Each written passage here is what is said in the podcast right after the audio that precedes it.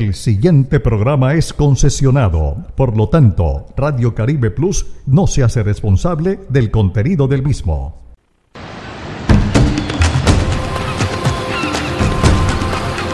A orillas y a nivel de nuestro mar Caribe, surge nuestra señal digital, Radio Caribe Plus, todo un mundo digital, emisora afiliada a AIR Alianza Internacional de Radio.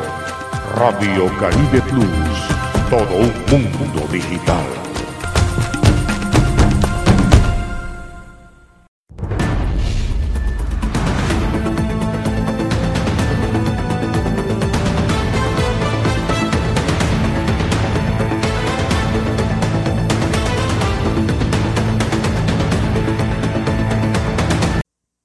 Hola, ¿qué tal? Sean todos bienvenidos. Esto es Punto de Encuentro de Radio Caribe Plus. Yo soy Miguel Silvera y como todos los sábados de 11 a 12 del mediodía por aquí, por las diferentes eh, plataformas digitales de Radio Caribe Plus, recuerden que nos pueden escuchar a través eh, de Claro Música, descargando la app eh, de Claro Música y también a través de eh, la tienda Play Store pueden descargar la aplicación de Radio Caribe Plus con ese mismo nombre. En Facebook nos encuentran como Radio Caribe Plus. También nos pueden escuchar a través de www.radiocaribe1280.com, a través de Tunin Radio en la Alianza Internacional de Radio AIR y por supuesto en la Alianza de Medios eh, Digitales Nativos en los que está AT Noticias y el cotidiano. Hoy hablaremos sobre un tema eh, bastante espinoso y punzante, sobre todo en la ciudad de Cartagena, pero que ya ha tomado una relevancia a nivel nacional. Y es lo que tiene relación con los coches eh, que ustedes encuentran, quienes han ido al centro histórico de la ciudad de Cartagena, que son jalados eh, o tirados por caballo. Pues bien, desde el año pasado, ya aquí hemos tocado ese tema, se viene proponiendo que haya una transición hacia los coches eléctricos en su momento y que fue incluso casualmente nuestro primer programa de punto de encuentro, el senador del Centro Democrático en ese entonces, Fernando Araujo, había propuesto o había presentado un proyecto de ley para que fueran eh, coches eléctricos o que pasara a una transición y que de alguna u otra manera fueran subsidiados por la alcaldía y por el gobierno nacional. En esta oportunidad, tocamos el tema porque el comediante Alejandro Riaño eh, ya creó, ya tiene el primer coche eléctrico tangible que usted lo puede tocar y ya todos lo hemos visto a través de redes sociales, ya va camino a Cartagena, pero por supuesto esto tiene gente a favor y en contra. Quienes están en contra y lo han dicho de manera vehemente son los cocheros en Cartagena. Ellos han dicho que, que no, que no están de acuerdo, que no les parece, que acaba el patrimonio eh, de esa ciudad, porque sin duda alguna el paseo en coche jalado por caballo es mucho más bonito, agradable y que te lleva a esa parte y que, que, apoya esa parte histórica, todo ese centro histórico que todos eh, conocemos o quienes hemos viajado eh, a Cartagena. Pero pues bien, también hay gente que está a favor de que sean coches eléctricos, por ejemplo, como los animalistas, quienes han dicho que, hombre, que le dan un intrato a los caballos y que por eso eh, debe ya haber por lo menos una transición, si bien no debe ser un cambio radical. Otros apuestan a que, porque no sea eh, los dos al tiempo, que no tengan que ser eh, simplemente los caballos, o que haya una mayor regulación con el tema de, de, los caballos, que a veces no son los caballos que se deben, que, lo, que duran mucho tiempo cabalgando en el centro histórico. En fin, nosotros hemos logrado hablar, por ejemplo, con Fanny Pachón, una animalista de la ciudad de Cartagena, quien expuso aquí en punto de encuentro sus argumentos, con Giovanni Mesa, que también con quien ya hemos conversado, él es magíster en ciencias políticas y apoya la tesis de que eh, los coches deben seguir eh, siendo tirados o jalados por caballo, porque pues es la esencia de ese eh, paseo. Y hablamos también con la directora de la UMATA, que es la unidad municipal eh, que está pendiente, o es la entidad que está pendiente al cuidado de los animales en Cartagena, en este caso de los caballos, la doctora Blanca Florian. Y no pudimos conversar con los cocheros porque en esta oportunidad eh, nos cerraron las puertas.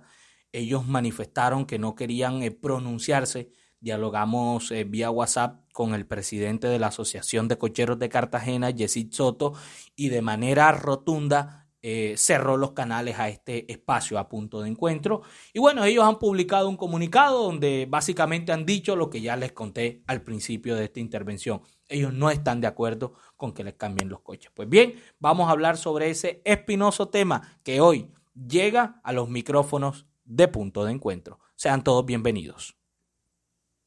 Entrevistas, debate, análisis, todo en un solo lugar, en punto de encuentro. Bueno, muy bien, continuamos en punto de encuentro de Radio Caribe Plus, un tema que sin duda alguna eh, es muy espinoso, por lo menos en la ciudad de Cartagena un tema que genera eh, divisiones eh, de opiniones, quienes se quieren mantener en esa idea conservadora del centro amurallado, del centro histórico de Cartagena, muy icónico esta parte de la ciudad de la heroica y que es engalanado para algunos por estos coches jalados por los caballos, pero otros por el cambio piensan que ya es el momento de dar el paso hacia la modernidad hacia eh, defender los derechos y primar los derechos de los animales, en este caso eh, de los caballos, y que pasen a ser coches eléctricos. Ya hemos visto varias iniciativas. En este mismo programa tuvimos el año pasado al senador Fernando Araujo que proponía un proyecto de ley que, bueno, por lo que vemos se cayó. El concejal de Cartagena, Julio Bejarano, también en su momento hizo una propuesta en el consejo de esa ciudad, pero tampoco pasó. Por ahí hemos visto que Andrea eh, Padilla, una congresista defensora de los derechos eh, animales, también eh, pretende presentar un proyecto en ese sentido. Y Alejandro Reaño, el comediante, tuvo la iniciativa de llevar a cabo o de crear y producir el primer coche eléctrico. Pues bien, para analizar este tema y entender por qué están defendiendo la postura de los coches eléctricos. Nos hemos comunicado con Fanny Pachón. Ella es defensora de animales de la ciudad de Cartagena y la saludamos desde Punto de Encuentro. Señorita Fanny, gracias por estar con nosotros. Bienvenida a Punto de Encuentro. Y cuéntele a las personas, ustedes por qué están a favor de esta iniciativa de que los coches sean eléctricos y que ya no sean jalados por caballo. Bienvenida. Buenos días, eh, muchas gracias por este espacio. El hecho es que no es una batalla de estos días, eh, comenzó desde el 2014. Nosotros llevábamos un registro de los caballos, cómo se caían, eh, hubieron como dos muertes también, porque ellos hacían un recorrido diferente y en la lucha, mediante un decreto, cuando estaba el alcalde Dionisio Vélez, pues se quitó que pasaran por Boca Grande porque salían desde el centro hasta Boca Grande. En ese momento hubo una persona que comenzó con el tema de los caballos, eh, de los coches eléctricos y se llamaba el ingeniero Jaime Rendón. Eh, él hizo las primeras propuestas porque en México pues ya habían localidades que los tenían. Pero acá en, en Cartagena ha sido difícil. Yo a la doctora Andrea Padilla también la conozco desde el 2015, cuando una de las personas que estaba para la alcaldía de ese momento intentó también poner los coches eh, de Cartagena como patrimonio, que fue la misma medida que se le cayó al doctor Araújo en su momento, porque la no tenían una continuidad, los coches no eran un tema emblemático y como es una ciudad turista, turística, eh, lleva una vanguardia como los temas a nivel internacional, que es la parte de protección animal y Cartagena no, no podía quedar de, de una manera como maltratadora de estos animales. El tema de Julio Bejarano, que es concejal de Cartagena, pues todavía están en, en esa norma, porque él, mirando lo que pasaba, buscó la maqueta del coche original chambaculero. La Universidad Tecnológica le hizo la maqueta y, y pone la construcción del, del primer, propone la construcción del primer coche. Cuando llegó Alejandro Riaño, él vio eh, cuando uno de los caballos era pues entre paréntesis, maltratado, él tomó esa grabación y pues comenzó a hacer un boom, obviamente es un influencer a nivel nacional y este pudo captar ciertos recursos. Hay una hay como especie de una aplicación que se llama Baki, él la motivó y logró la construcción de, un coche eléctrico. Nosotros sí queremos que, que haya una sustitución de los caballos, obviamente es maltrato, la 1774 es clara, el año pasado eh, murieron 12 caballos en una de las pesebreras que se encuentra en Crespo. Y todavía hemos tenido el motivo de por qué estos caballos murieron, obviamente es turístico, vamos a la vanguardia y si Cartagena quiere tener una cara diferente, obviamente no tiene que ser con el maltrato de los animales. Pero también hay una razón consciente y es que el derecho al trabajo existe. Y muchos de los de personas animalistas dicen, no, es que no nos importa lo que pase con la gente, sino con los animales. En mi caso yo tengo un punto muy claro, que es la sustitución tiene que existir y de una forma eh, ah, como hablada o conceptuada con los cocheros. Ellos tienen derecho al trabajo y en Chambacú pues habían ya unas personas que estaban hablando del tema de la sustitución eh, y cómo quedarían amparados ellos. Por lo menos por ese lado había como una, una un visto bueno, pero es que son dos lugares donde tienen los caballos y hay otros que están reacios porque piensan que, el negocio es de una empresa privada y no de personas que, en realidad quieren el, el beneficio animal. Y, y eh, señorita Fanny, y lo que piensan en muchas personas, no solo los cocheros, porque digamos que es un debate que también los, nos, le concierne a, a, la comunidad en general, porque hay mucha gente que visita Cartagena y que incluso muchos les eh, desean o han deseado eh, pasear por la zona amurallada en estos coches. Hay mucha gente que, que lo que plantea es que pues eh, perdería, perdería de alguna u otra forma Cartagena, esto, esto le restaría porque al momento de, de, digamos que esto representa un, un, legado histórico de los coches, eh, de, la historia, porque digamos que Cartagena es una, una, una zona histórica, entonces eh, los coches jalados por caballo, eso lo que hace, y es la opinión de algunos, engalanarnos, engalanar ese centro histórico, pero quitando los coches jalados por caballo y siendo eléctrico, le quita ese plus. Eh, ¿Ustedes eh, qué le dicen a esas personas de pronto que de alguna manera o por cualquier razón se niegan a hacer esta transición? Pues imagínate que en Colombia antes se daba la cátedra de historia y hoy muchas personas ni la conocen. Entonces no veo lo relevante de un coche supuestamente histórico si no te sabes ni siquiera la historia cuando ya te la quitaron hasta de los colegios. Que me parece algo que es más importante. Una persona que no tiene historia no tiene raíces. Entonces no sé de qué hablan cuando dicen que el coche es la historia. Toda, todas cosas tienen un momento y un final. Si nosotros nos evaluamos históricamente de los que las, las personas que vimos nuestras cátedras, vemos que todo va evolucionando y que tuvimos una época colonial y ahora tenemos una época moderna.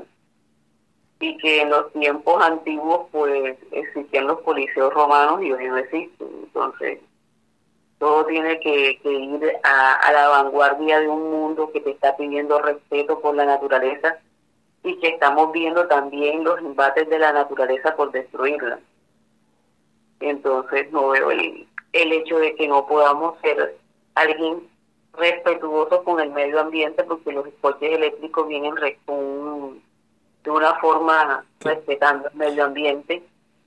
Eh, por otro lado puedes tener mejor mejores vistas de Cartagena, ya que los coches eléctricos podrán pasar por otras partes que ya no en este momento no era, porque antes, no sé si te recuerdas que era el paseo hasta por la bahía, en Boca Grande, exactamente. Y todo se ha ido eliminando porque se han dado cuenta que son cargas muy pesadas para un animal. Y oh. específicamente en Boca Grande eh, fue que murieron los dos equinos porque hay animalitos que no estaban acostumbrados a, a de pronto a las chivas bomberas o a las descargas de, de pólvora que ahora se han puesto muy de moda. Y entonces tuvieron esos dos percances. Lo, que también, ahora que hablas del recorrido, eh, Fanny, eh, lo que muchos también eh, de pronto piensan, y digo piensan porque pues digamos que mucha gente que, que, que, no somos expertos, o que me incluyo, simplemente la gente se hace los interrogantes y es, quizás los recorridos eran muy largos, quizás las jornadas eran muy extenuantes para los animales y eso de pronto es lo que lo llevó. Es decir, hay mucha gente que dice, eh, creo que debería ser jornadas más cortas para que los animales no se cansen y no se desmayen, porque creo que muchos hemos visto a través de redes sociales esas, esos, desmayos lamentablemente de los caballos. Y otra pregunta, ¿qué dicen las autoridades locales eh, sobre estos en Cartagena, Fanny? Eh, los caballos tienen que adaptarse, pues sus patas tienen que adaptarse a lo que es un pavimento rígido Antiguamente no estaba ese pavimento, ni tampoco estaban los adoquines. ¿Qué pasa? Que hay mal herraje. Los caballos tienen que tener unas herraduras especiales. Por ejemplo, en Nueva York, en un momento dado, se iban a quitar del parque los caballos, pero los caballos que están allá son unos caballos percherones adaptados. Inclusive sus herraduras son de caucho herraduras son costosas. Okay. Porque eh, y lo otro es que el tema de caballos acá se mira también es por la parte del DAC, que es la parte de que maneja el tránsito.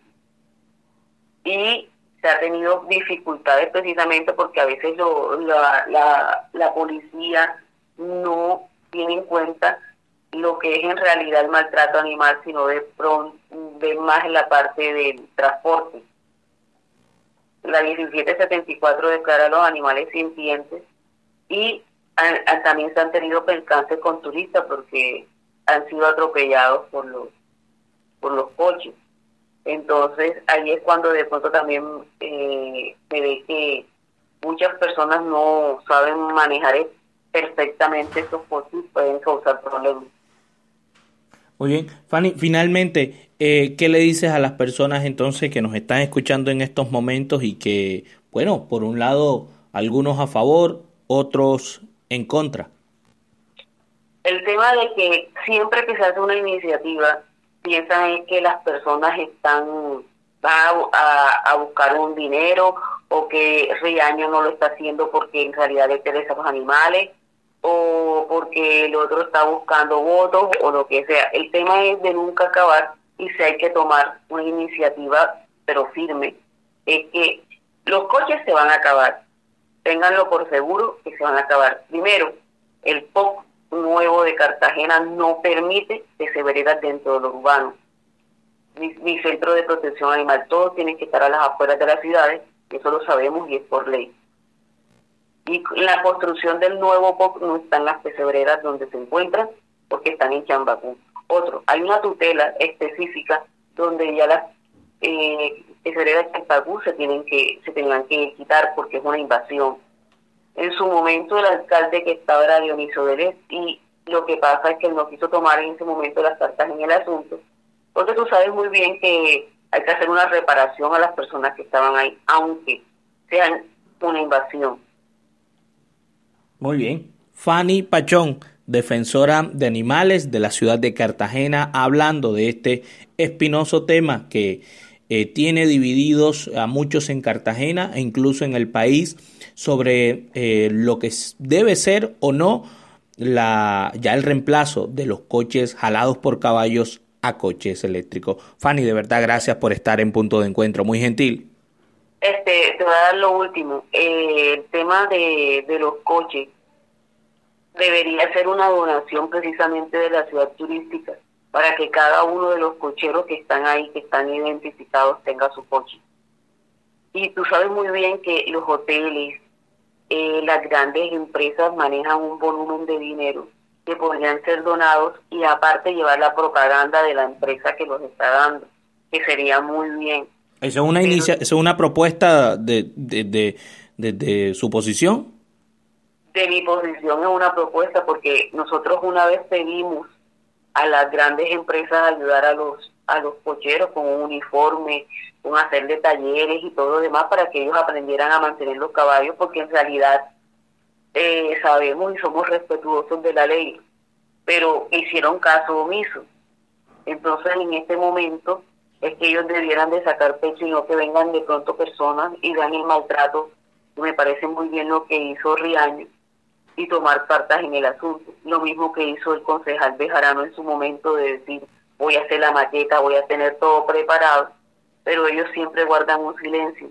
Pero si ven la explotación de los animales, ellos les dan recursos, porque los turistas que están dentro de sus hoteles eh, hay unos que hasta son llevados en, coches, entonces deberían ser más, más visibles y también decir aquí estamos, porque los registros de Incontec para la ciudad que dan como certificado de una ciudad amable eh, y buena para el turismo están exigiendo la parte animalista. Y te lo digo con toda certeza, porque antes yo trabajaba en lo público y ellos llegaron y, nos, y como servidores públicos nos hicieron unas exigencias sobre protección animal.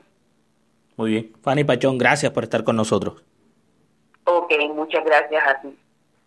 Todos los sábados en Radio Caribe Plus, Miguel Silvera presenta Punto de Encuentro, un espacio de entrevistas, debate, análisis y opinión con la dirección de Miguel Silvera a través de Radio Caribe Plus, todos los sábados de 11 a 12 del mediodía. ¡Los esperamos! Muy bien, continuamos en punto de encuentro. Eh, analizando este tema tan importante que por supuesto eh, le compete no solo a la ciudadanía en la ciudad de Cartagena y el departamento de Bolívar, sino eh, a todos los colombianos. Sin duda alguna hay muchos que hemos visitado Cartagena, a algunos les gusta, a otros no, este paseo en los coches con caballos en el centro histórico. Y pues bien, la discusión en estos momentos se da nuevamente, porque se viene tocando desde hace muchos años, en que si deben continuar o no los coches alados por caballos o deben ser eléctricos como por ejemplo han propuesto en diversas ocasiones y como ya lo hizo también eh, ahora presentando este nuevo coche eléctrico que pues de alguna manera gestionó a través de una vaqui el señor comediante Alejandro Riaño. Pues bien, para conocer la otra eh, cara de la moneda saludamos a Giovanni Mesa. Él es magíster en ciencias políticas y queremos eh, preguntarle desde el punto de vista de la academia eh, eh, doctor Mesa, cuál es eh, su posición o usted qué piensa sobre esta discusión eh, tan importante que se da sobre este tema. Bienvenido. gracias, Miguel. Y gracias por el espacio. Un saludo para ti y para todos tus oyentes, tus lectores. mira,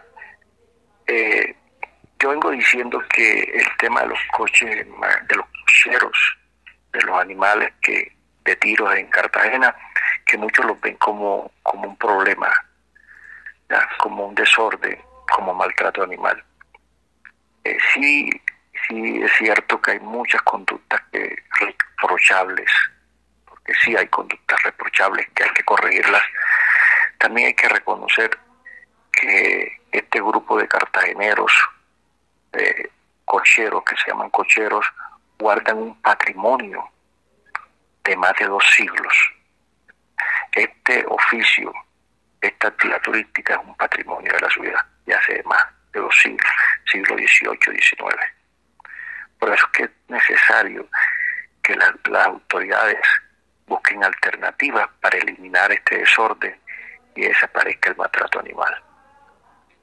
Es la voluntad y la decisión de la administración, del Ministerio de Turismo, del SENA, con la ayuda de la Asociación de, de, Criadores de Animales de Tiro, que se regule esta actividad, que se mejore y se, se termine y se incluya el maltrato animal.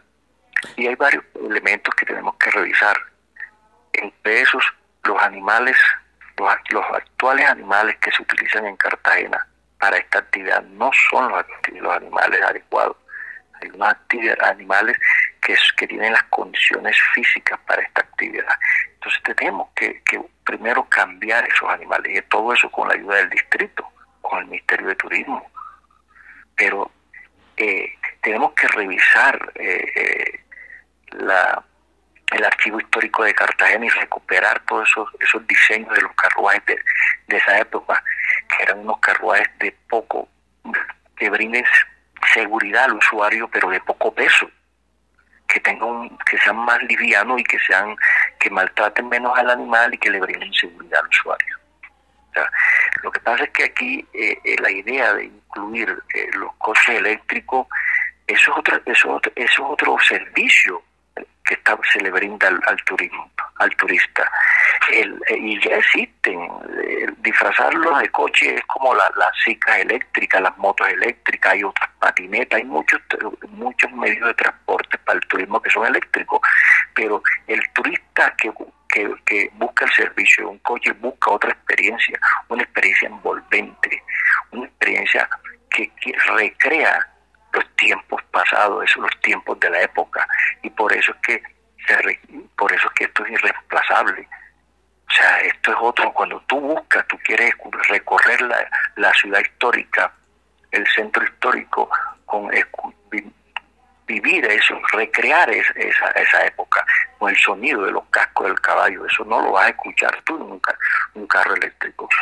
Entonces, la verdad es que sí debemos procurar de regular esta actividad, mejorarla, excluir, acabar el maltrato animal, pero hay que mantener, porque esto es un patrimonio que se vive solamente en Colombia en Cartagena y en las principales ciudades del mundo, como en Nueva York. Si tú miras en Nueva York, revisan.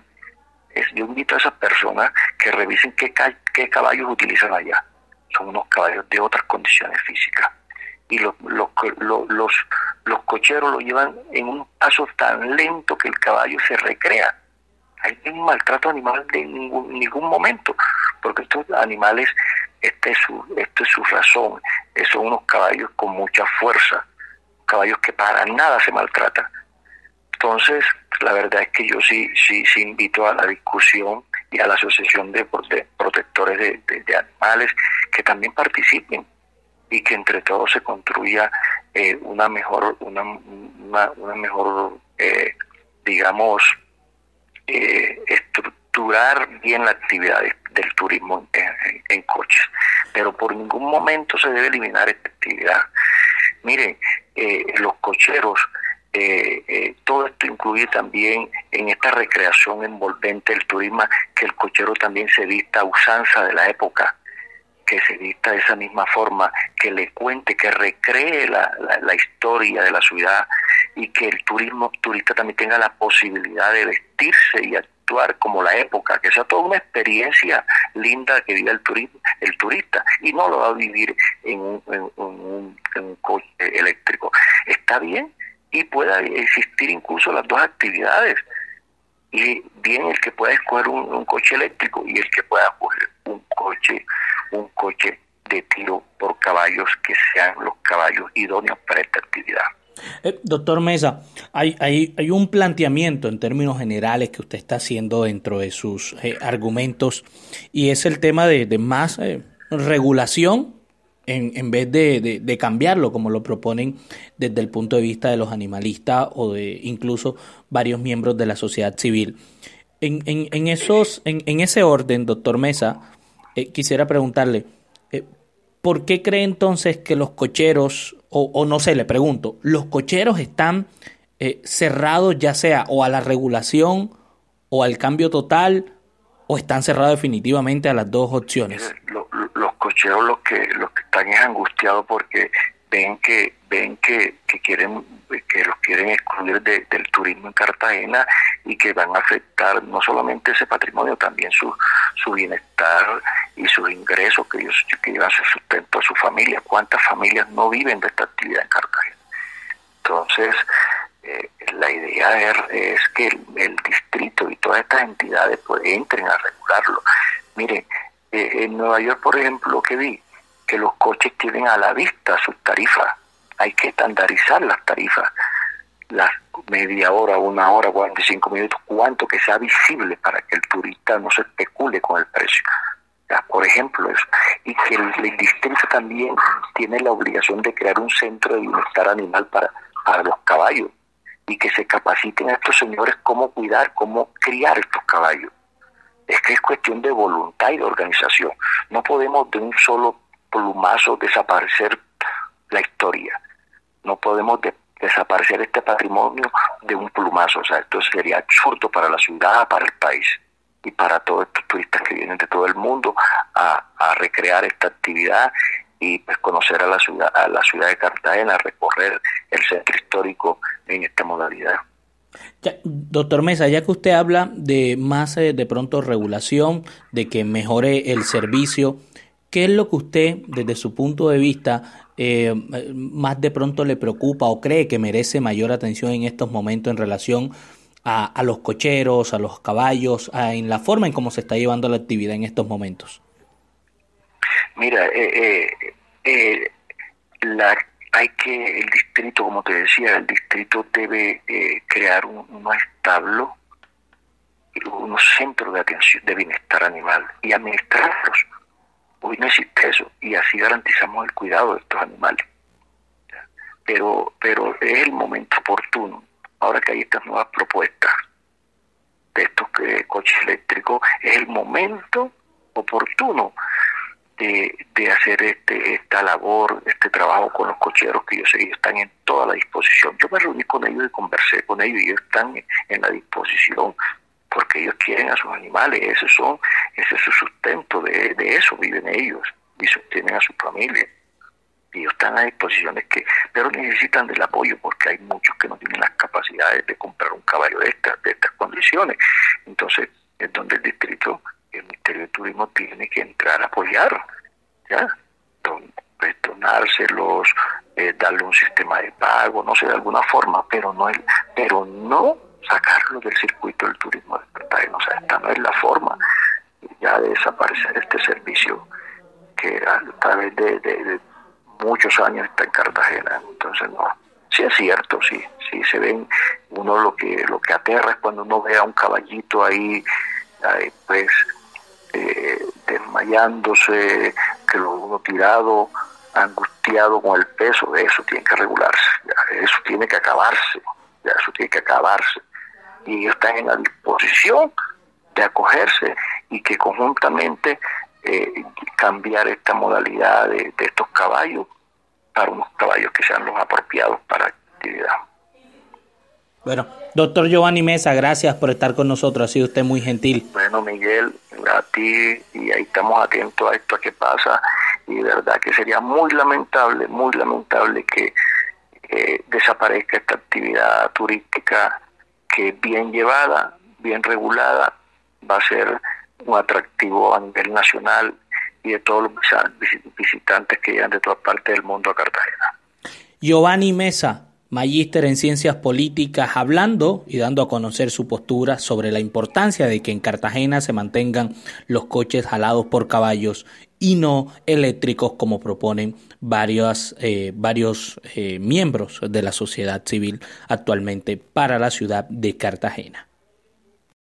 Escuela de Cosmetología, Estética y de Salud María Eugenia Ballestas, institución de formación para el trabajo y desarrollo humano Formamos técnicos por competencia en el área de cosmetología y estética. Estamos ubicados en la carrera 45 75 45, Barranquilla. Teléfonos 605-345-0441 y 300-329-8904. Escuela de Cosmetología, Estética y de Salud, María Eugenia Ballestas, con formación integral, competente y proyectando al estudiante hacia los nuevos retos.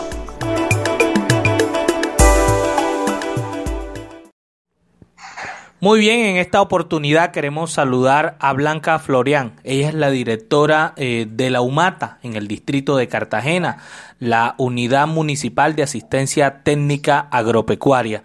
Doctora eh, Blanca, gracias por estar con nosotros en punto de encuentro. Bueno, básicamente la estamos llamando porque pues teniendo en cuenta toda esta coyuntura en relación a este tema con la protección de los caballos, eh, que, son, que, son, que son utilizados para jalar los coches en el centro histórico. Queremos preguntarle qué están haciendo ustedes desde la UMATA para proteger el bienestar de los caballos utilizados para los coches en el centro histórico. Bienvenida.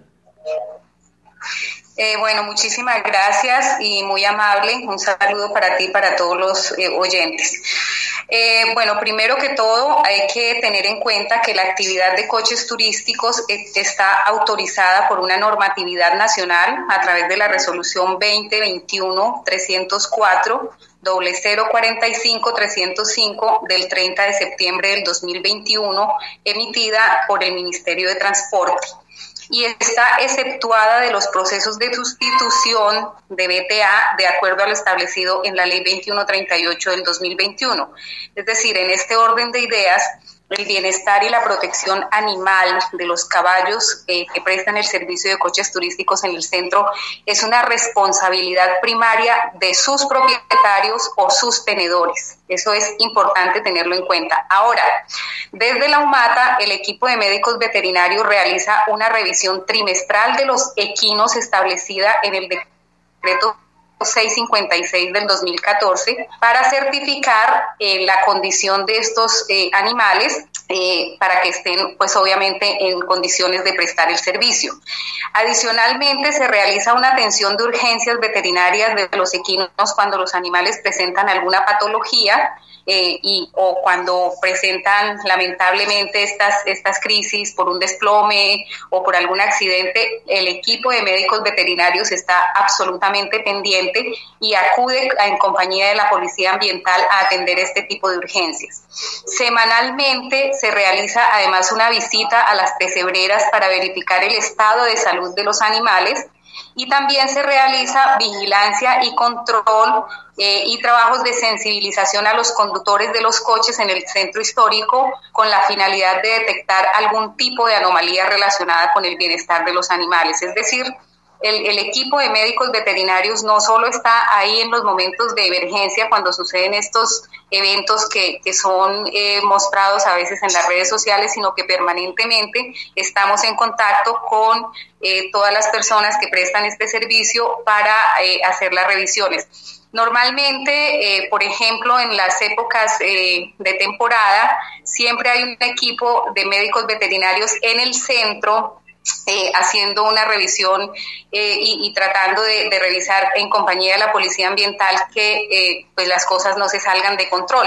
Lamentablemente, pues obviamente tenemos la presencia de 60 coches y pues el equipo de médicos veterinarios es de dos o tres médicos veterinarios, no podemos tener uno para cada coche, pero sí estamos absolutamente pendientes del tema.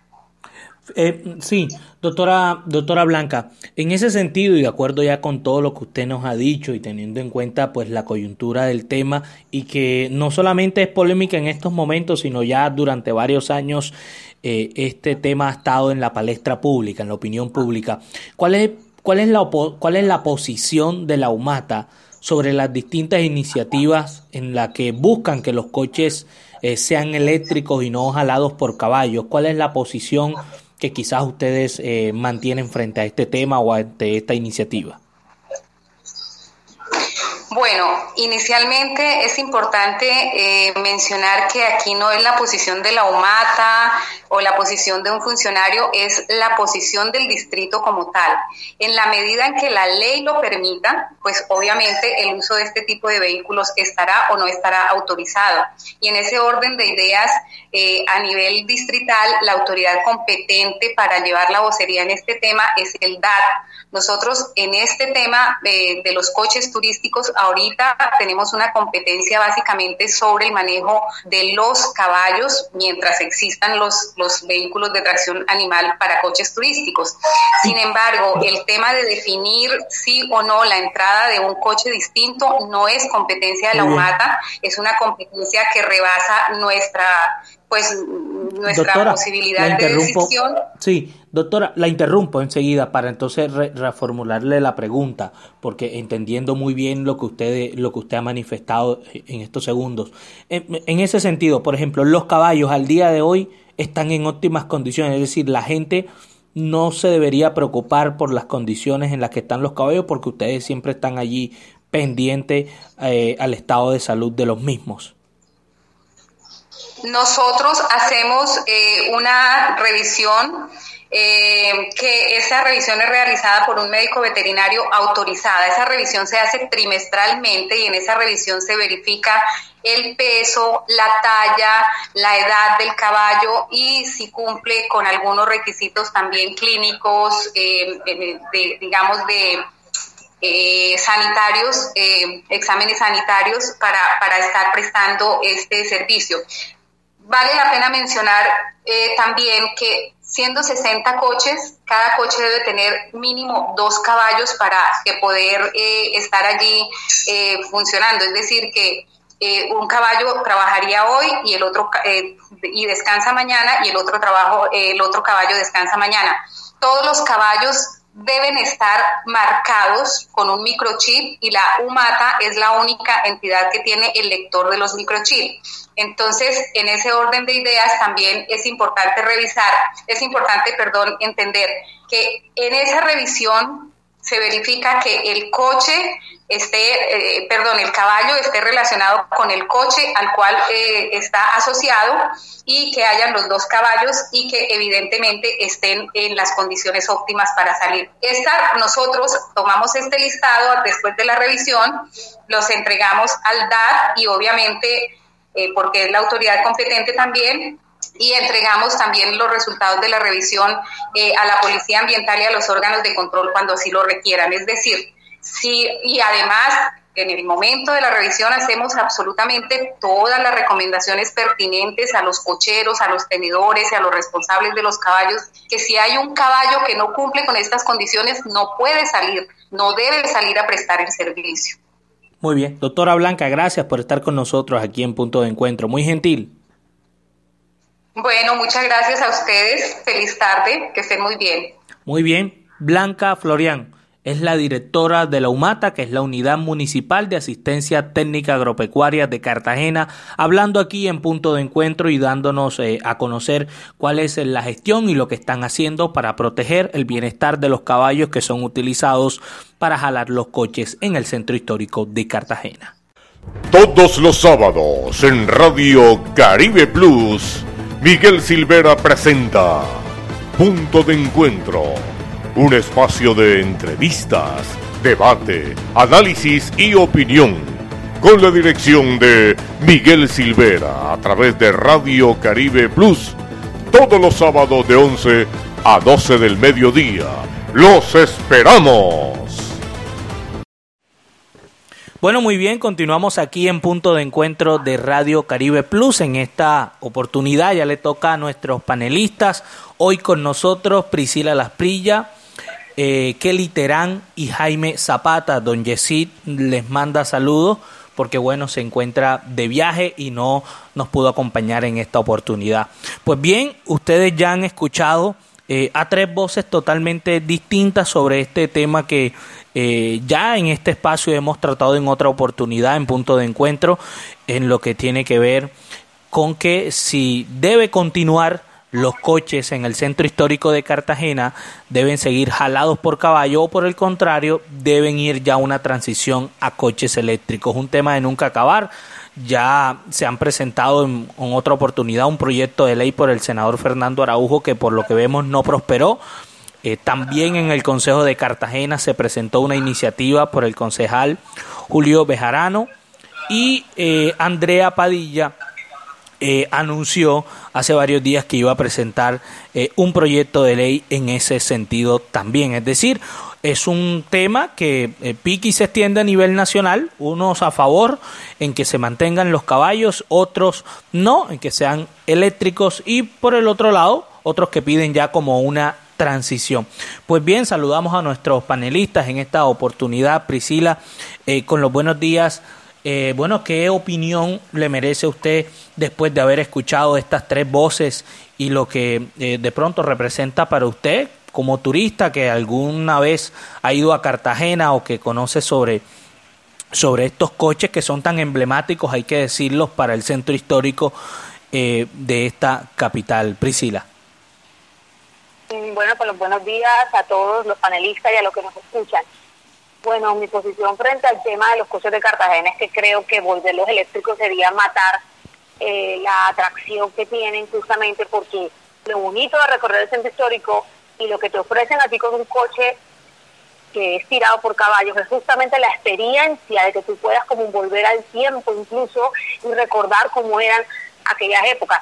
El hecho de que se usen caballos no quiere decir que deben ser maltratados o que deben ser eh, que no estén bien alimentados o que no estén bien cuidados. Pues, yo creo que lo que deben hacer justamente es ponerle atención a eso, a cuidar al animal, no quitarlo porque se está atentando contra su vida o haciéndole algo malo cuando de toda la vida estos animales pues han servido para el trabajo, incluso sirven para el deporte, para el polo y en muchos otros lados donde se utiliza el caballo, no tiene por qué eh, eh, justificarse el hecho de que la gente piensa o los animalistas creen que entonces se le está haciendo un daño y entonces vamos a quitarle y a cambiar por coches eléctricos. Aparte de todo que pretender que esto sea un proyecto de ley me parece arbitrario, porque es que esto sí es matar directamente al capitalismo. Tú, si tú por ley le impones a la gente lo que debe consumir o los precios, estás matando la economía, porque así no funciona. Si la gente utiliza estos coches eléctricos y no le va bien con los coches eléctricos, entonces, ¿qué pasa con ellos? Una ley para imponerte a ti que utilices un coche eléctrico como el que quizás el mercado no vaya a tu favor. Ese es el problema de querer regular el mercado. Y ahí yo sí vería una problemática, porque entonces ya esas personas recibirían menos ingresos y no pueden cambiar entonces al animal, porque entonces el animalista se toca, porque otro le duele. Ahora ya vemos que existe una entidad que está pendiente de ellos. Si hacen falta cambios y mejorías, por supuesto. Que hace falta más compromiso de la administración, por supuesto, porque esas personas que están trabajando con estos caballos quizás necesitan incluso capacitación. Y en eso es lo que nos debemos enfocar. En muchos otros países esto ocurre. ¿Y por qué sí puede funcionar bien en Colombia no? Y lo primero que se le ocurre al señor Riaño es venir a meterse con algo patrimonial del cual no tiene ni cinco de idea, porque sea algo de lo que carece Riaño de conocimiento político no tiene autoridad para hablar de política ni de economía, y entonces viene a imponer algo y a perjudicar un gremio que toda la vida ha vivido de esto por el capricho de que yo creo que es el caballo le están haciendo daño. Las cosas se demuestran con hechos, con datos, con cifras, no porque a mí me parece o fue lo que yo creí. Entonces a mí sí me parece que esto no está bien. Deberían enfocarse en el animal, ver la forma de cómo hacer que todo este gremio salga ganando y cuidar al animal justamente porque es tu herramienta de trabajo. No es lo mismo un caballo que sirva para eh, los carromuleros que este tipo, que esto es un negocio, hay familias viviendo de esto. Entonces, y que tiene un patrimonio importante, es algo histórico y es el atractivo. Y si lo vemos incluso desde el punto de vista del marketing, para mí sería mucho más atractivo hacerlo con un caballo que con un coche. Para eso voy en mi carro. No le veo sentido, la verdad. Muy bien. Don Jaime, usted que ya este es su segundo round en esta oportunidad con este programa eh, y con este tema, eh, ¿qué opinión le merece frente eh, a esta pues, disyuntiva en la, que, en la que nos encontramos? Porque pues hay gente a favor y hay gente en contra frente a que los coches vayan a una transición a coches eléctricos o que sean jalados o tirados por caballos, Jaime. Bueno, compañero, yo sigo en la, en la misma posición del año pasado cuando hablamos del tema. Y es que en realidad sí, eh, así quitar de lleno algo que viene siendo realmente histórico, pues eh, es un desacierto. Eh, hay una hay algo que comentó el señor Giovanni Mesa acerca de un incentivo y, la, y también la, la señora Fanny, la señora Fanny Pachón, y es que se pueden hacer incentivos para, para mejorar el servicio. Porque tenemos la UMATA, que es la entidad que se encarga del cuidado de los animales, sin embargo, no es una entidad que regula si está bien o no el animal. Sí, los cuida, los mantiene, pero ¿qué necesitamos? La señora Fanny dijo algo, algo muy importante, y es que las empresas de turismo, en los hoteles y todas estas cantidades de, de, de empresas que hay alrededor pueden incentivar incluso a los cocheros con la publicidad que le pueden hacer a sus propios negocios también, de acuerdo a las donaciones. Y eso también le sirve mucho a las empresas también para, como en la, en la parte de deducción de impuestos, cuando hacen donaciones a, entidades como si fuesen fundaciones. Lo que yo creo, y, lo dije el año pasado, es que hacen falta garantías también para las personas que viven de este negocio. Cambiarlo de un momento a otro sí puede ser, eh, sí va a ser algo terrible realmente, no todo el mundo se va a acoger a, a este beneficio. Sin embargo, el señor Giovanni propone tal vez que se puedan usar los dos servicios, ¿por qué no? El caballo puede eh, durar eh, o mantener el recorrido dentro de la ciudad murallada como lo, lo, pudo haber establecido y el carro eléctrico, ¿por qué no? Puede llegar hasta allá, hasta Boca Grande, haciendo un recorrido incluso un poco más largo para evitar el desgaste de pronto de, de, los animales, que es lo que en realidad preocupa de acuerdo a lo que quieren proponer en, en el proyecto de ley. Creo que sí, como tal, sí hace falta como que una mayor vista hacia este, hacia, hacia este servicio como lo dije el año también, el año pasado, acerca de que nunca he visto de pronto un paquete turístico o algo, porque realmente no depende de, de, la del Ministerio de Turismo tampoco, eh, el que propongan, no, propongan un paquete donde incluya el paseo en el coche. Lo que hace falta como tal es incentivar, como dice mi compañera Priscila también, eh, educar también a, las personas, a los cocheros como tal, y como dice también el señor Giovanni, dentro de las cosas que se pueden hacer para incentivar eh, es la vestimenta del cochero, inclusive que las mismas personas que vayan a montarse puedan utilizar eh, eh, las vestimentas de la época. Creo que hay que darle un, poco más de, cultura, un poco más de, mercadeo como tal a, este servicio para que realmente se mejore y no haya cabida de pronto un cambio tan tan exagerado a que todo sea completamente eléctrico muy cierto, sí, que estamos en una época moderna, pero también decir que, que no tiene historia, como lo dijo la señora Fanny, eh, eh, eh, no tiene raíces, y eso como, claro, que eso para mí me pareció a un mal comentario. Muy bien, don Jaime, muchas gracias. Kelly, bueno, ya escuchaste las opiniones de, de, de nuestros compañeros, escuchaste las voces de, de, los protagonistas, de nuestros entrevistados. Eh, ¿Qué posición tomas tú o qué tienes que decir frente a este tema tan punzante en Cartagena y para Colombia? Buenos días a todos. Eh, gracias, Miguel, eh, por la introducción. Yo sí estoy de acuerdo completamente en que hay que hacer una transición a los coches eléctricos, porque es que aquí primero yo, bueno, yo miro la parte eh, del animal primero. O sea, el animal prima su salud por encima del negocio. Es un negocio grande que no está regulado. Eh, el hecho de que transite hacia una nueva tecnología o hacia una nueva forma de transporte no quiere decir que ese gremio va a quedar abandonado, que las familias se van a quedar sin eh, sin su sustento diario o los dueños, porque muchas veces los cocheros no son los mismos, no son los poseedores del animal como tal, pero sí en Cartagena eh, al parecer ahí ha habido, eh, no se han podido poner de acuerdo. O sea, en Cartagena el tema es bastante espinoso de muchos sectores. lo tratan, pero nadie a profundidad, ni siquiera la alcaldía toma una posición para poder unir a, eso, a ese gremio y eh, poder mirar las fortalezas y las debilidades del negocio. Eh, yo pude consultar otras otras fuentes adicionales a las que a las que tenemos como a las que tuvimos como invitados otros animalistas, otras escuché también eh, cocheros y al parecer el estado de los animales según la procuraduría hay unas hay unos estándares para que ellos puedan operar y hay unos animales que no lo cumplen en cuanto a peso y en cuanto a tamaño. De hecho, deben estar hasta bien bien alimentados. Y parece que eh, no es suficiente a veces de pronto con el con, de pronto con la, ayuda o la asistencia que les pueda dar la OMATA en cuanto a los veterinarios, a la escasez que de pronto tienen, porque como ella misma lo decía, la señora la señora Blanca Florian, eh, y entonces los caballos ahora mismo, por ejemplo, eh, dicen que hay sobrepeso en los carruajes, quizás el mismo material con el que con el que son elaborados esos coches tienen un peso demasiado ya exagerado para de carga para el animal.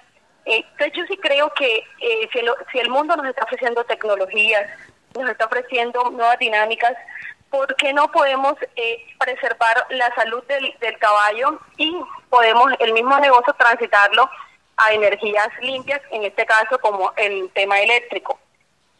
Muy bien. yo creo que hay que ir un poquito, hay que, o sea, hay que mirar primero para mí la salud del, del animal que no creo que tenga eh, el debido seguimiento.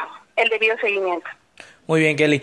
Eh, bueno, un, comentario se me iba, se me iba olvidando, eh, porque como lo hicimos en la primera vez y en esta segunda oportunidad, porque es la segunda vez que tratamos este tema, eh, los cocheros, nuevamente nosotros le tocamos la puerta para que pues hablaran, se pronunciaran y sentaran su posición porque creo que ellos son uno de los protagonistas y, merecen voz y voto, merecen ser escuchados. Nosotros les abrimos los micrófonos, les insistimos durante muchos días para esta entrevista, pero ellos no, pues no quisieron y pues pues por ende por eso aquí no lo pudieron escuchar la voz de, los cocheros o por lo menos de Yesid Soto que es el presidente de la Asociación de Cocheros en la ciudad de Cartagena. Entonces eso para una claridad meridiana porque quienes estén escuchando el programa de pronto dirán que pues aquí habla todo el mundo menos los cocheros y eso pues es una pregunta totalmente válida frente a esta coyuntura o el tema. Bueno, si no hay ningún eh, eh, comentario frente a este tema nos vamos entonces eh, a la pausa y ya regresamos para hablar sobre lo que fue eh, y lo que algunos han catalogado como la bochornosa posesión del Congreso el pasado 20 de julio en Colombia. Entrevistas, debate, análisis, todo en un solo lugar, en punto de encuentro. Bueno, muy bien, volvemos aquí en punto de encuentro de Radio Caribe Plus en este segundo y último segmento con nuestros panelistas, Kelly Terán, Jaime Zapata y Priscila Lasprilla, hablando aquí en punto de encuentro, analizando los temas eh, más relevantes de Barranquilla, la región Caribe, Colombia y el mundo. Uno de los temas, sin duda alguna, que fue esta semana, eh, por lo menos en noticias muy relevante a nivel nacional, fue la posesión del Congreso. Algunos la llamaron bochornosa por todo lo que ocurrió. Eh, de lado y lado, eh, dirigentes eh, de la izquierda, dirigentes de la derecha, de la oposición en este caso, en fin, el desplante del presidente Iván Duque al no escuchar la oposición, en fin, de todo se dijo en las redes sociales a través de muchos voceros, incluso de miembros o congresistas que están ahora en el Senado, como lo son Ariel Ávila o María Fernanda Cabal. Priscila, tu opinión sobre lo que fue esta posesión del Congreso y sobre lo que tú crees que va a seguir ocurriendo.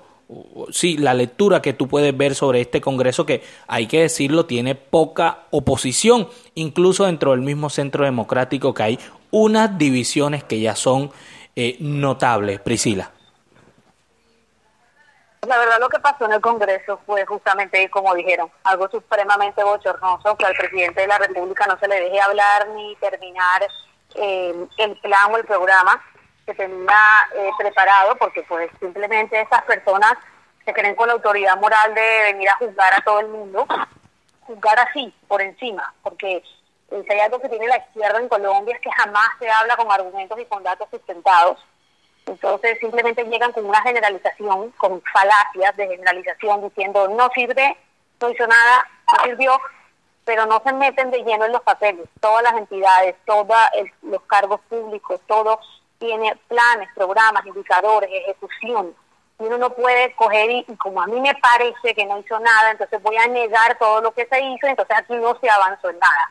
A, a le hicieron una propaganda negra todo el tiempo eh, incluso con el tema de la vacunación, intentaron hacerlo quedar mal cuando la vacunación la manejó muy bien. Y uno tiene que decir las cosas como son. Es que no es porque a mí me dé rabia, yo tengo ahora que decir mentiras de una persona o inventar algo y, salir con todas esas cosas escuetas. Entonces, que los líderes sociales, a ver, ¿quiénes matan a los líderes sociales? Las mismas disidencias, las mismas personas que están en el conflicto. Pero entonces, si el Estado arremete, entonces el Estado está matando a la gente. Pero si no arremete, entonces el presidente no hace nada. Es que es un cúmulo de incongruencias una tras otra de verdad que uno se queda a veces como, porque pareciera que no manejara la lógica. Porque cuando usted no es una persona que tiene congruencia cuando habla, cuando no, cuando no, lo que piensa, lo que dice, lo que hace, no, no, no está junto, pues ahí hay unas distorsiones cognitivas enormes y eso es vergonzoso que personas que están supuestamente en el Congreso porque están capacitados para eso, supuestamente salgan con este tipo de espectáculos, este tipo de ridiculizaciones y de cosas que no dan al lugar porque no tenían ningún tipo de, de, fundamento hacer lo que hicieron. Todo es una propaganda negra. Pero cuando esa propaganda se les regresa a ellos, como le pasó al senador Bolívar, cuando hablaron de declaraciones de renta, entonces ellos explotan. Por eso, distorsiones cognitivas tienen en la cabeza. Eh, lo que puede pasar con ese Congreso, pues bueno, todos se han, eh, todos se han pegado a Petro, lo cual nos indica de que el cambio no era ningún cambio. Eh, él es un político que sabe que tiene cómo tiene que jugarlo y allá los que le creyeron y pensaron que él iba a hacer algo completamente diferente cuando está haciendo lo mismo y gobernando con los mismos y premiando a los mismos. Entonces, la verdad, pues, ¿qué podemos esperar? Esperar con el favor de Dios que sus políticas económicas no las lleve a cabo, como siempre hemos dicho, lo que ha hablado de la parte agraria, porque creo que no, no tiene ni cinco de fundamento, de hecho su mismo ministro de Hacienda eh, hemos visto cómo han echado para atrás muchas cosas que deberían venir en el programa del gobierno que sacó, que eran absurdas, incluso criticadas por economistas prestantes, pero como él lo cree, es un gran economista, entonces ese es el resultado que tenemos hoy en día y bueno, esperemos que, que no se lleven a cabo y que, y que realmente eh, vaya en pro de lo que necesita el país menos pasión. La, política requiere pasión, sí, porque nos toca, porque es algo que, que, tiene que ver con nuestra sociedad, pero hay que tener más razonamiento, porque es imperdonable para un político realmente salir con este tipo de cosas. Muy bien, Priscila. Kelly, su eh, visión o su opinión sobre primero lo que fue eh, este esta posesión del Congreso y lo, lo que usted cree que va a ser por lo menos el primer año legislativo, Kelly. Bueno, eh, la instalación del Congreso definitivamente reflejó lo que fue el gobierno de Iván Duque durante los cuatro años, una desconexión total con el país, eh, empezando por su discurso provocador, un discurso que no habló de unión, fue un discurso prácticamente autoalabándose y hablando de cifras y de eh, dando como una rendición de cuentas y creo que el discurso de instalación del Congreso buscaba otra cosa. Eh, no, se, no se pudo apreciar la diversidad y el cambio que ha tenido el Congreso en esta oportunidad, donde pasamos de un Congreso tradicional eh, de derechas a un Congreso más alternativo, más incluyente, donde muchas personas tuvieron la oportunidad de, eh, de, entrar a la, a la, legislación colombiana y eso se opaca de pronto con todo este show dantesco que pasó. Eh, considero que hay formas de pronto de, de, protestar.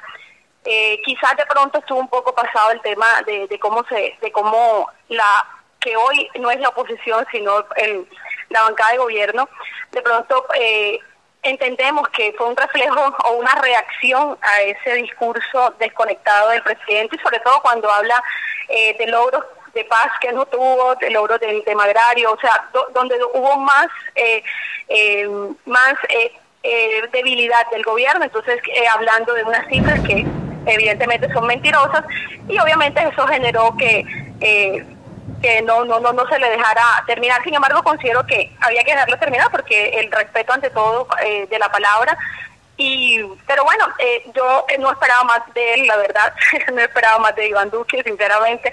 Lástima que tuvo la posibilidad de despedirse con un discurso diferente, con, con, yéndose, yéndose de, del país con, eh, con otra actitud, pero bueno, su 70% de desaprobación quedó confirmado ese día. Es una persona que nunca entendió la realidad de nuestro país y él hizo parte de ese espectáculo bochornoso. Kelly, ¿y cómo ves tú, te preguntaba, cómo, cómo ves tú lo que será este eh, Congreso que, que Petro, por lo menos en el primer año legislativo, cuenta con una gran mayoría? Bueno, sí, evidentemente ha pasado algo de pronto que no nos esperábamos. Yo creo que mucha gente esperaba más resistencia hacia Petro para, para conformar unas buenas legislativas. Pero bueno, si eh, ha logrado eh, lo que tanto se, lo que tanto pensábamos que no se iba a poder lograr tan fácilmente, pues es bienvenido porque es la única forma de garantizar que se puedan en el primer año hacer las grandes reformas que se quieren. Entonces, yo tengo mucho optimismo de que podamos hacer las grandes reformas que el país demanda. Eh, es como digo, por ejemplo, la derecha tuvo 20 años en el gobierno, tuvieron todo a su favor, tuvieron todos los entes de control hasta de su manera y no lograron hacer nada trascendental por el país. Entonces yo creo que Petro tiene que aprovechar esta gran oportunidad y eh, yo tengo esperanza de que podamos hacer eh, grandes logros y también vamos a tener mucha veeduría, vamos a estar muy encima porque no podemos hacer lo que hace el común de la gente, que es desconectarse del Congreso y después cada cuatro años elegir eh, simplemente por, por temas politiqueros o por temas de tráfico, eh, tráfico de influencias o algo, pero entonces yo, por lo menos yo soy una veedora del Congreso desde siempre, duro los cuatro años pendiente de las plenarias del, del, Senado y de la Cámara y ojalá todos los colombianos podamos hacerlo porque eso es lo que veeduría también y ser muy críticos también con, con el tema de la bancada de gobierno. Muy bien, Kelly. Don Jaime, ¿usted cómo vio eh, esa posesión eh, del Congreso de la República este el pasado 20 de julio? Bueno, para mí sí, en efecto sí fue, algo bastante sorpresivo y realmente poco agradable, ¿no? independientemente de, de, de, pronto de, sus comentarios y, su discurso, creo que se debió respetar un protocolo eh, yo puedo entender que estar en desacuerdo con, con, todo su discurso y todo aquello que representó para, para muchos de nosotros eh, puede puede pues incentivar de pronto a las críticas pero de ahí de pronto a, a realmente y respetar como tal la sala del Congreso de esa manera en general, me pareció un desacierto como tal de, de todas las personas o de todos los partícipes que empezaron a buchear. Creo que si hay una forma de, de, de pronto de demostrar sus, los errores de otras personas es con los hechos propios y decir yo lo hice de la manera correcta y no y no hacerlo como se vio de esta manera. Y de pronto criticar en este caso al, al presidente y en el no estar en el, en el en, la segunda parte del hecho de escuchar al resto de las personas, cabe, cabe aclarar que si tú te sientes incómodo en un lugar después de esa, de situación donde te abuchean, ti te dan ganas de irte, obviamente. En ese, lado, en ese caso, pues no lo, no lo critico. Eh, me pareció de realmente un desacierto en general. Creo que debió haber más respeto, más que más que por el presidente, por la sala en la que, que representa ser el Congreso o que debería representar el Congreso actual y no y, no dar un mal ejemplo de aquí en adelante. Hay que hay que ser un poco más, como diría yo, tal vez más no, no comprensivo. La palabra que busco es más es más quizás educado o, o diferente, ser ser diferente, no, no haber respetado de esa manera la, la situación que, que, era recibir el Congreso de manos abiertas y lo que debe representar, que es la paz que estaban buscando. Jaime, ¿y cómo ves entonces tú, mm, o cómo ve usted eh, eh, este Congreso, que prácticamente pues ya Petro cuenta con las mayorías, tanto en Senado como en Cámara, eh, por lo menos en el primer año legislativo? ¿Cuál es su visión sobre eso? Mi visión es más una, una situación de esperanza. Eh, yo puedo esperar muchas cosas, pero lo que va a hablar son las son las cifras y, y hay que esperar, sean sorpresas para bien o para mal, hay que esperar que sea algo bueno. Eh, como tal, tenemos la esperanza de que las cosas cambien a mejor para, para todos nosotros. Tenemos una, una crisis actual de, económica en la que todo, para todos nosotros los colombianos eh, nos encontramos en, una situación donde todo se nos está encareciendo. Creo que hay que trabajar mucho en, el mejoramiento de, de, nuestra economía para que a todos no nos, no nos veamos afectados en los próximos en los próximos años hay que trabajar muy duro en eso y, tener una visión más allá es, pensar que puedo ser una persona que ve el futuro y no, no, hay que esperar, hay que ver que, se trabaje bien y, y veamos qué sucede. Muy bien, ustedes escuchaban a Jaime Zapata, Kelly Terán, Priscila Las Prillas, saludamos a Yesil Lima que no pudo estar hoy con nosotros y quien les habla Miguel Silvera. Esto es punto de encuentro de Radio Caribe Plus como todos los sábados de 11 a 12 del mediodía. De verdad, gracias por estar con nosotros, gracias por conectarse y adiós por permitirnos estar con ustedes.